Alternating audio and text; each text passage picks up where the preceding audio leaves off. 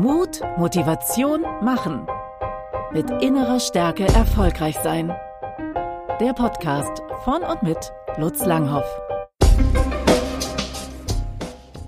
Moin. Von der German Angst zum Mut. Killing the Beast. Das ist mein geheimer Titel für diesen Podcast. Ich meine damit jetzt nicht diese Folge, sondern meinen gesamten Podcast. Der Titel heißt ja Mut, Motivation, Machen. Den habe ich vor einigen Jahren geträumt. Ich bin morgens aufgewacht und habe die drei Worte direkt vor meinem Auge gesehen und den Klang in meinen Ohren gehabt. Und mir war klar, das passt. Das ist genau das Richtige. Mut, Motivation, Machen. Mit innerer Stärke erfolgreich sein. Unten drunter als geheimen Titel für diesen Podcast habe ich das von der German Angst zum Mut. Und das ist für mich das Wichtige dabei. Wie sieht dieser Prozess aus zum mutigen Menschen? Wie gehe ich diesen Weg? Welche Eigenschaften habe ich zu lernen? Wie habe ich zu lernen, mit mir umzugehen? Was, sind, was ist mein Mindset? Diese, diese ganze Bandbreite, die dazugehört. Dieser Podcast ist also für Menschen, die sich selber lange fragen, wie ihr Mut denn nun größer wird, um die Dinge im Leben anzugehen, worauf sie richtig Bock haben. Das Problem beim Mut, es ist ein Marathon, kein Sprint. Und alle Appelle zu diesem Thema vom Stammtisch wie jetzt sei doch mal endlich mutig, über die 80 Millionen Nationaltrainerweisheit mutig spielen, bis hin zur Bundespräsidenten Ruckrede. Durch Deutschland muss ein Ruck gehen. Es sind alles Appelle. Appelle, die verhallen, wenn das Wie verzweifelt im Raum steht. Ja, wie in aller Welt wird man denn ein mutiger Mensch? Und ich glaube, diese Frage haben die meisten Menschen. Diese quälende Frage, was gehört dann wirklich in meinem Leben dazu, damit ich mutiger, tatkräftiger die richtigen Dinge angehe und aus meinem Leben ein Meisterwerk mache. Oder wie man das auch immer beziffern möchte. Von der German Angst zum Mut kann man individuell sich anschauen. Also was heißt das für mich persönlich? Ich als einzelne Person. Und so habe ich diesen Podcast auch aufgebaut und die meisten Folgen werden darum gehen. Ich kann das Ganze aber auch organisational betrachten. Was gehört bei einer Organisation, sei das jetzt eine Firma, ein DAX-Konzern, ein Kaninchenzüchterverein, eine Vertriebsorganisation, whatever, was gehört dazu, dass innerhalb einer Organisation insgesamt der Wert Mut nach vorne getrieben wird? Und die meisten Firmen haben das ja auch schon in ihren Werten stehen. Dort steht im Regelfall, dass unternehmerisches Denken und Handeln gefördert wird, gesucht wird, ausgebaut werden soll. Man kann das auch mit Mut übersetzen. Und dann und da kommt meine alte soziologische Leidenschaft raus, kann man das Ganze auch gesellschaftspolitisch sehen. Ja, was in aller Welt gehört denn dazu, dass in Deutschland German Angst nicht mehr ein Synonym ist dafür, in Deutschland zu sein, sondern vielleicht Mut? Oder wie kann man den Mut daneben stellen, damit es eine gesundere Mischung gibt? Ich habe hier im Podcast also den Fokus auf diese individuelle Reise aber auch genug Lust daran, mit Podcast-Gästen dieses Thema organisational oder gesellschaftspolitisch zu beleuchten. Es ist klar, dass das Thema biografisch bei mir tief verankert ist. Es beschreibt in großen Zügen auch meine eigene Reise. In meiner Abi-Zeitschrift steht noch, dass ich Wirtschaftsingenieur werden will. Damals mein Vater Bankkaufmann, meine Mutter Hausfrau, in den 70ern groß geworden, so richtig im Süden von Hamburg, typische Mittelschichtsgegend, habe ich mit 19 einen Entschluss getroffen, ich will Künstler werden. Jongleur, Straßenkünstler, Varietéartist. Es war für mich der Ausbruch aus einer Spießigkeit und auch aus so einer vorgeschriebenen Bahn des Angestellten-Daseins, wo ich merkte, ich will da raus.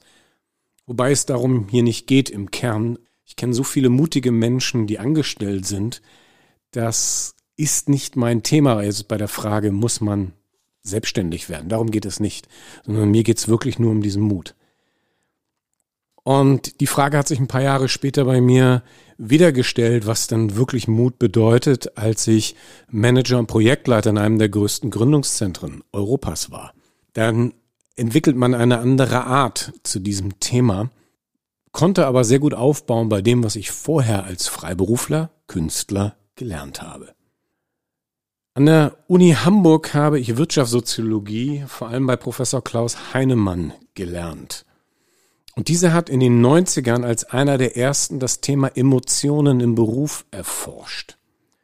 Also vor allem wie kulturelle und familiäre Prägungen Motivation und Leistung im Berufsleben beeinflussen. Seitdem habe ich im Hinterkopf die eine Warnung, dass man bitte die German Angst nicht unterschätzen soll. Wie tief die verankert ist bei uns, wie tief die uns beeinflusst, wie breit die da ist im Raum. Und es ist ja auch nicht umsonst. Es kommt ja aus dem Angelsächsischen, von Engländern und Amerikanern geprägt, dieser Begriff, wo die Deutschen gesehen werden als Menschen, die im Schnitt deutlich zögerlicher, ängstlicher und vorsichtiger sind, als sie selber sich das überhaupt vorstellen können. Das Ziel ist also der Mut, von der German Angst zum Mut. Es geht hier um diesen Prozess, wo ein mutiger Mensch in der Zielgeraden steht. Oder besser ausgedrückt, wo ein mutiger Mensch nach ein paar Etappen die möglichst längere Strecke des Lebensmarathons mutig nach vorne läuft. Was gilt es also hinter sich zu lassen? German Angst ist ein Begriff, der intuitiv verstanden wird. Im Sprachgebrauch mittlerweile tief verankert. Aber es gibt an sich keine klare Definition, was in aller Welt das ist. Wir wissen, was es ist, aber es wird wirklich schwierig, das Ganze, wenn man das mal bitte definiert haben möchte. Selbst Wikipedia kann das nicht. Erklärt den Begriff einfach nicht. Dann steht da mit den komplementären Stereotypen German Angst und German Assertiveness, so etwas wie typisch deutsche Überheblichkeit, werden als charakterisch empfundene gesellschaftliche und politische kollektive Verhaltensweisen der Deutschen bezeichnet. Aber das war's. Das war alles, was Wikipedia zu diesem Thema sagt. Ja, dann kommen wieder Beispiele, woran man das ablesen kann. Aber was es ist, wird einfach nicht erklärt. Das Lexikon der Psychologie geht ein kleines bisschen weiter. Es beschreibt die German Angst als das Phänomen der grundlosen Angst oder Besorgtheit, das von vielen Beobachtern besonders aus dem angelsächsischen Raum als typisch deutsch empfunden wird. Bereits 1991 bezeichnete der damalige Bundesvorsitzende der FDP und ehemalige Wirtschaftsminister Otto Graf Lambsdorff German Angst vor dem Hintergrund des Zweiten Golfkriegs und der Demonstrationen in Deutschland in einem Interview mit der New York Times als typisch deutsche Furcht vor dem Verlust von Wohlstand und vor allem Sicherheit. Wo gibt es Beispiele für die German Angst? 2015 waren 55 Prozent der Deutschen laut einer Studie des Meinungsforschungsinstituts GfK von Angst erfüllt. Das ist ein ziemlich großer Anstieg gegenüber 2014, da waren es 31 und 2013 28, als wäre die German Angst auch nochmal im letzten Jahrzehnt deutlich stärker geworden. Man kann das an etlichen Sachen ablesen, wie zum Beispiel der Altersvorsorgung. Statistisch ist es nachgewiesen, dass Aktien und Anlagen langfristig deutlich effektiver und besser sind, aber im Einzelfall betrachtet risikobehafteter. Die Deutschen stechen da weltweit heraus, indem sie nicht in das Risiko gehen, was mit Aktien belegt ist. Würden aber alle in Aktien, also ich meine auch die im kleinen Stil, es geht jetzt nur ein paar Tausender, die man über die Jahre anspart, anlegen, würde es in der Summe uns als Rentner deutlich besser gehen als durch staatliche Rente. Ich rede hier nicht gegen die staatliche Rente, darum geht es nicht. Es geht um dieses zusätzliche und die favorisierten Lebens- und Rentenversicherungen. Auf 20 oder 30, 40 Jahre gesehen ein sehr großer Hebel, der vielleicht sogar 30 bis 50 Prozent mehr Rente geben könnte. Drittes Beispiel ist die Bereitschaft zur Selbstständigkeit. In den letzten zehn Jahren von über 20 Prozent auf unter 11 Prozent gesunken. Wir waren in Deutschland schon immer bei der Frage, also wenn, wenn Individuen gefragt wurden, ob sie sich vorstellen können, selbstständig zu arbeiten oder als Unternehmer zu arbeiten, waren wir schon immer weltweit gesehen eines der Schlusslichter. Dann kam ein Boom Anfang des Jahrtausends mit dem Peak um 2010 herum, wo sich ungefähr 20 Prozent aller Deutschen das vorstellen konnten. Und in den letzten zehn Jahren ist es wieder runtergegangen auf 11 Prozent. Was sind denn die Ursachen der German Angst? Viele Sozialforscher sehen in der German Angst einen Ausdruck für die Traumatisierung durch zwei Weltkriege. Einige Forscher glauben sogar Hinweise darauf gefunden zu haben, dass sich traumatische Ereignisse wie Hungersnöte, Weltkriege, Verfolgung und Vertreibung im Erbgut niederschlagen können. German Angst wäre danach vererbbar. Nach der Conservation of Resources Theory lässt sich German Angst psychologisch als die natürliche Furcht vor dem Verlust von materiellen und immateriellen Gütern und Ressourcen erklären. Da wir Deutschen nach dem Zweiten Weltkrieg viel Energie aufgewendet haben, um Sicherheit und Wohlstand aufzubauen, ist die Furcht dem vor dem Verlust entsprechend groß. Das allein ist es aber noch nicht. Dazu kommt ein aus dem Preußentum tiefsitzendes Obrigkeitsdenken, ein Perfektionismus, kulturelle Ablehnung von kaufmännischem Handeln, besonders im Süden Deutschlands, ein stellenweise sehr schräges Gerechtigkeitsempfinden, das von Neid durchzogen ist und Menschen durch sozialen Druck im Durchschnitt hält. Was gilt es also hinter sich zu lassen? Aus meiner Sicht sind es folgende vier Punkte. Unser deutscher Hang zur Zögerlichkeit und zum Grübeln, unsere Angst vor Verlust, dieses chronische Besorgtsein, unser Perfektionismus, was ja im Kern Angst vor Ablehnung ist, und unsere Abhängigkeit vom Staat. Nicht die, die es praktisch ist, sondern die, die wir uns innerlich aufbauen. Aber der Weg von der German Angst zum Mut ist nicht ein einfaches Abstreifen und vor allem ein Verneinen dieser Punkte. Dafür ist die German Angst zu tief in dieser Kultur und hat uns auch sehr weit gebracht. Sehr, sehr weit. Wir können sogar in vieler Hinsicht dankbar sein und sollten die guten Aspekte annehmen, weiterentwickeln und mutigere Seiten dazu packen, anziehen, als Fundament legen oder integrieren, je nach welcher Analogie oder Bild, wie ich dies mutig sein beschreiben mag. Wir nehmen des Deutschen Hang zur Zögerlichkeit und zum Grübeln. Wir können sehr dankbar sein, dass das ein Fundament für einen klaren Kopf und gute Entscheidung ist. Wir könnten aber als Gegengift lernen, Fehler zu feiern und auch gerne ins Risiko zu gehen, wo Fehler machen dazugehört. Angst vor Verlust, dieses chronisch Besorgtsein. Ich bin sehr dankbar für den Wohlstand in diesem Land und die Situation, die wir haben. Ich hau jetzt mal einen echten Klopper raus.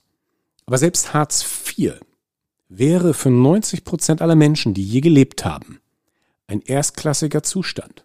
Also persönlich habe ich überhaupt keinen Bock da drauf, aber ich lebe, selbst würde ich Hartz IV beziehen, in Frieden. Wir haben seit 75 Jahren keinen Krieg. Ich bin gut, nicht sehr gut, aber ich bin gut medizinisch versorgt mit der gesetzlichen Krankenversicherung. Ich habe ein Dach über den Kopf und genug Essen. Warum ich das so betone? Weil Dankbarkeit eine der wirkungsvollsten Medikamente gegen Sorgen ist. Dankbarkeit bringt mich in einen anderen inneren Zustand und eine andere Freiheit. Das wird noch ein eigener Podcast, aber es ist das Gegengift. Dankbarkeit gegen diese Angst vor Verlust. Perfektionismus was im Kern Angst vor Ablehnung ist. Auch hier kann man sehr dankbar sein für den unglaublich hohen Standard an Leistung in Deutschland. Aber dahinter steht, wo sind meine Wurzeln wirklich und wo ist meine Sicherheit? Perfektionisten sind im Kern arme Säue, die nicht das Ja zu sich selber gefunden haben. In der Wirtschaft und in der Managementtheorie hat sich mittlerweile rumgesprochen, dass der Begriff Perfektionismus nicht zum Ziel führt.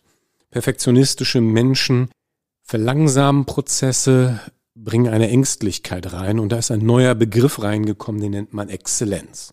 Ich mag das, aber die Frage ist doch eher, hat das, hat die einzelne Person verstanden, was Exzellenz bedeutet und auch Lust darauf oder ist es der gleiche alte Schokoriegel mit einer neuen Verpackung?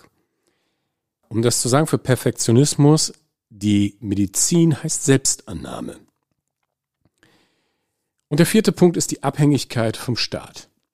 Ich bin ein großer Verfechter des Sozialstaats. Ich bin ein Fan unserer deutschen Demokratie und der sozialen Sicherungssysteme. Klar, in vielen Fragen echt nachbesserungsbedürftig. Keine Frage, darum geht es nicht. Aber in Summe ein Bereich, wofür man echt dankbar sein kann. Mir geht es hier aber vor allem um die individuelle Abgabe von Verantwortung an den Staat und die Gesellschaft. Das mag jetzt eine Macke von mir sein, aber wenn ich Querdenker sowie Linke wie weit Rechte in den Medien erlebe, bin ich immer wieder überrascht, was für einen enorm großen Anspruch diese an den Staat haben. Und selbst wenn wir mal annehmen, dass diese Ansprüche gerechtfertigt sind, liegt oft auf individueller Ebene eine große Abgabe an Verantwortung, von Verantwortung für das eigene Leben vor. Persönlich habe ich da eine Mischung aus Abscheu und Mitleid diesen Personen gegenüber. Möchte am liebsten laut sagen, stell dich deinen Ängsten, nimm die wahr, setz dich damit auseinander. Die kann dir kein Staat abnehmen. Diese Verantwortung für das eigene Leben. Und selbst in einer perfekten Gesellschaft, mit einem perfekten Staat, wo alles so wäre, wie man sich das erträumen mag, mal abgesehen davon, dass ich nicht glaube, dass es sowas je geben könnte, aber nehmen wir mal an, es gibt eine perfekte Gesellschaft. Man müsste sich, jeder Einzelne müsste sich seinen inneren Ängsten stellen. Face your fears. Diese Aufforderung gilt natürlich für alle vier Punkte. Wenn Mut ein integraler Bestandteil meines Lebens werden soll, habe ich natürlich mehr hinter mir zu lassen als nur die German Angst. Nur in Anführungsstrichen. Ich möchte jetzt aber den Fokus mal nicht auf das packen, was ich hinter mir zu lassen habe, sondern da, wo es hingeht. Was sind die großen, wichtigen, entscheidenden Faktoren für Mut? Im Kern ist es die Beziehung, die ich zu mir selber und zu anderen habe. Ich bin in einer Selbstbeziehung, gleiche alles, was passiert, ab mit meinem Kern, mit meinem Wesen, in diesem konstanten Selbstgespräch, wie Albert Ellis, den Begründer der kognitiven Therapie, so wunderbar herausgefunden hat. Aus meiner Sicht Nobelpreiswürdig. Ohne Witz. Auch wenn das für viele banal klingen mag, aber wir sind in einem konstanten Abgleich mit dem, was passiert, was wir sagen, was wir tun, mit unserem Innersten. Werten, Wert, wie wir uns fühlen, sehen und handeln. Da habe ich in eine gesunde, gute Beziehung zu mir reinzukommen. Der nächste Punkt, das sind, ist unsere Haltung, unsere Attitüde zu Dingen. Banal gesagt, ist das Glas halb voll oder ist das Glas halb leer, aber wie ich die Dinge sehe. Und klar, das ist tief verankert mit dem Thema Beziehung. Der dritte Punkt das ist unser Selbstverständnis. Das Wieso, Weshalb, Warum. Wer darauf keine Antwort hat, ist mutlos, wobei das das gleiche wäre wie bei der Sesamstraße und dem Dumm. Dann ist es der Bereich Risiko. Wie sehr bin ich bereit, Fehler zu machen und akzeptiere die als ganz normalen Weg in meiner Biografie. Als fünften Punkt greife ich das Können heraus. Das ist das, was wir in Deutschland normalerweise ganz nach oben packen. Und es ist ein wichtiger Punkt vom Mut. Ich muss das können, was ich mache. Sonst ist das eher Verzweiflung, sonst ist das eher ein Husarenritt oder sonst was. Aber Mut hat auch diesen Aspekt, dass ich das wirklich kann, was ich mache. Und diese innere Gewissheit, dass wenn ich in etwas mutig reingehe, das dann auch tragen kann. Und das ist der sechste entscheidende Punkt. Die Verantwortung. Übernehme ich wirklich die Verantwortung für mein Leben, Denken, Fühlen, Handeln, oder ich, gebe ich das so gerne ab? Gehe ich da rein und sage auch wirklich, hier bin ich, ich kann nicht anders, ich will nicht anders, ich werde das machen, was richtig ist. Das war Mut, Motivation, Machen. Mit innerer Stärke erfolgreich sein. Wir freuen uns im gegenseitigen Geben und Nehmen auf eine Bewertung und Kommentare. Wir wünschen Ihnen ein ansteckendes Feuer im Leben.